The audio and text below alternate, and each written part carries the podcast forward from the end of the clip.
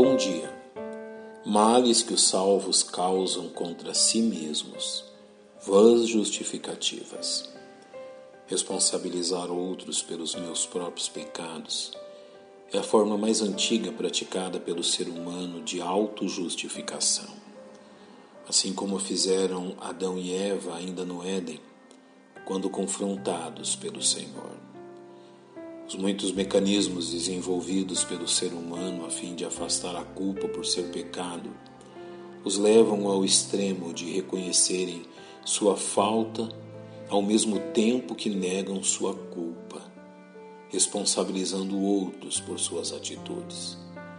O problema deste pecaminoso comportamento é que tais pessoas buscam atuarem como réus e juízes em seus próprios tribunais o que absolutamente os afasta da confissão e abandono de seus pecados.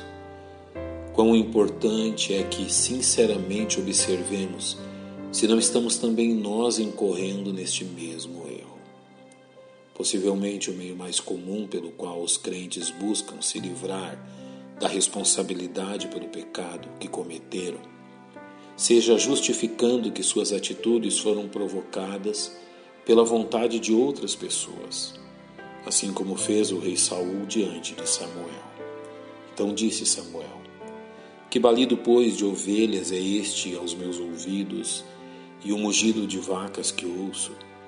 E disse Saul: De Amaleque as trouxeram, porque o povo poupou ao melhor das ovelhas e das vacas, para as oferecer ao Senhor teu Deus.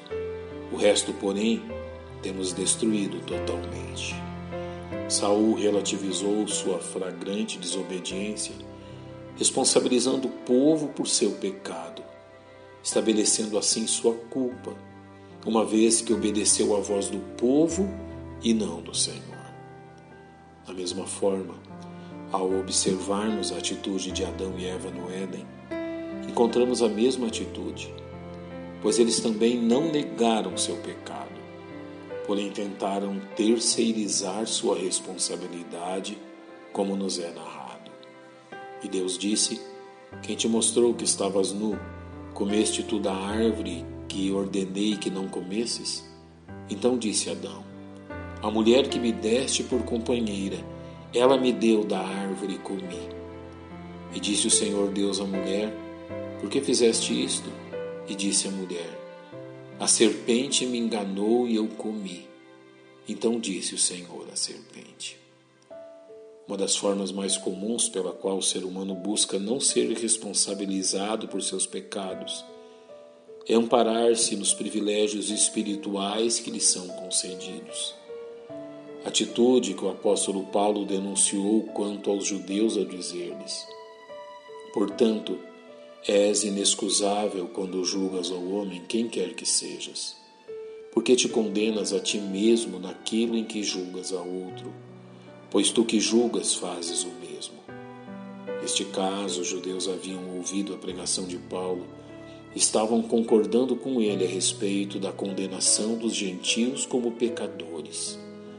Porém, consideravam que a posse da lei, a existência do templo e da cidade de Jerusalém, assim como o sinal da circuncisão, eram razões suficientes para fazê-los diferentes dos demais homens e inculpáveis diante dos mesmos pecados, colocando assim pesos diferentes sobre os mesmos pecados cometidos por pessoas diferentes.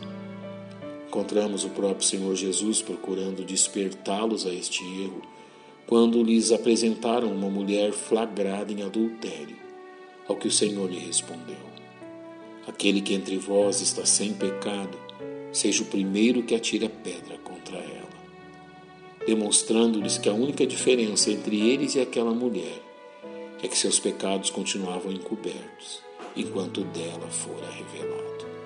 Portanto, tenha muito cuidado com suas vãs justificativas diante do pecado. Pai, nós te agradecemos por esta instrução e te louvamos em nome de Cristo.